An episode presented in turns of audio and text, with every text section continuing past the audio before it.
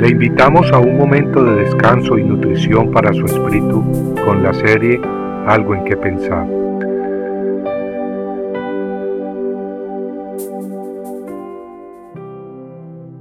Dios no es Dios de confusión, sino de paz. Pablo en su primera carta a los hermanos en Corintio les instruyó sobre la necesidad de llevar a cabo sus reuniones en una manera apropiada y ordenada. Y es que tal como lo dice en 1 Corintios 14, Dios no es Dios de confusión. El apóstol nos revela su sensibilidad a los que asisten a las reuniones, tanto creyentes como no creyentes. En dicha carta Pablo, pensando en los presentes, nos enseña cómo conducir las asambleas cómo conducirlas para edificación de los que asisten a la iglesia, lo cual ocurre en forma óptima en una atmósfera de orden. Nos hace ver que si muchas personas hablan a la vez con lenguas extrañas sin que nadie interprete, el resultado es un ambiente confuso, especialmente para el visitante no creyente. Es por eso que si no hay quien interprete, Pablo dice que el que habla en lenguas calle en la iglesia y hable para sí mismo y para Dios.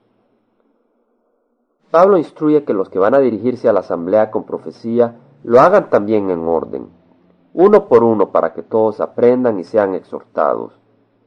Profecía se refiere no solo a la declaración de eventos futuros, sino también a la declaración de verdades espirituales, verdades bíblicas, incluyendo amonestación o palabras de ánimo y consuelo. En Hebreos 4:12 leemos que la palabra de Dios es viva y eficaz y más cortante que toda espada de dos filos, y penetra hasta partir el alma y el espíritu, las coyunturas y los tuétanos, y discierne los pensamientos y las intenciones del corazón.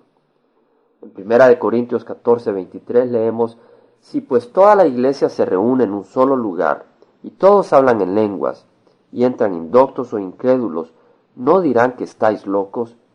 Pero si todos profetizan, y entra algún incrédulo o indocto, por todos es convencido, por todos es juzgado, lo oculto de su corazón se hace manifiesto, y así, postrándose sobre el rostro, adorará a Dios, declarando que verdaderamente Dios está entre vosotros.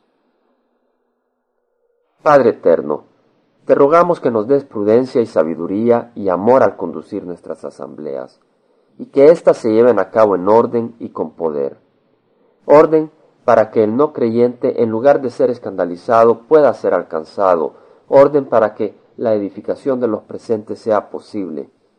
Señor, manifiéstate en nuestras asambleas con poder, poder para quebrar nuestros duros corazones y derrumbar las murallas más cerradas, poder que se mide no por lo elevado de nuestras voces, sino por la transformación de nuestras vidas. Y Señor, llena nuestras asambleas de tu gozo, ungiendo en ellas ríos de alabanzas aceptables a ti. Y habita en ellas la declaración de tu santa palabra, que da vida, anima y fortalece, exponiendo el error, corrigiendo y dando esperanza y alimento para nuestras almas.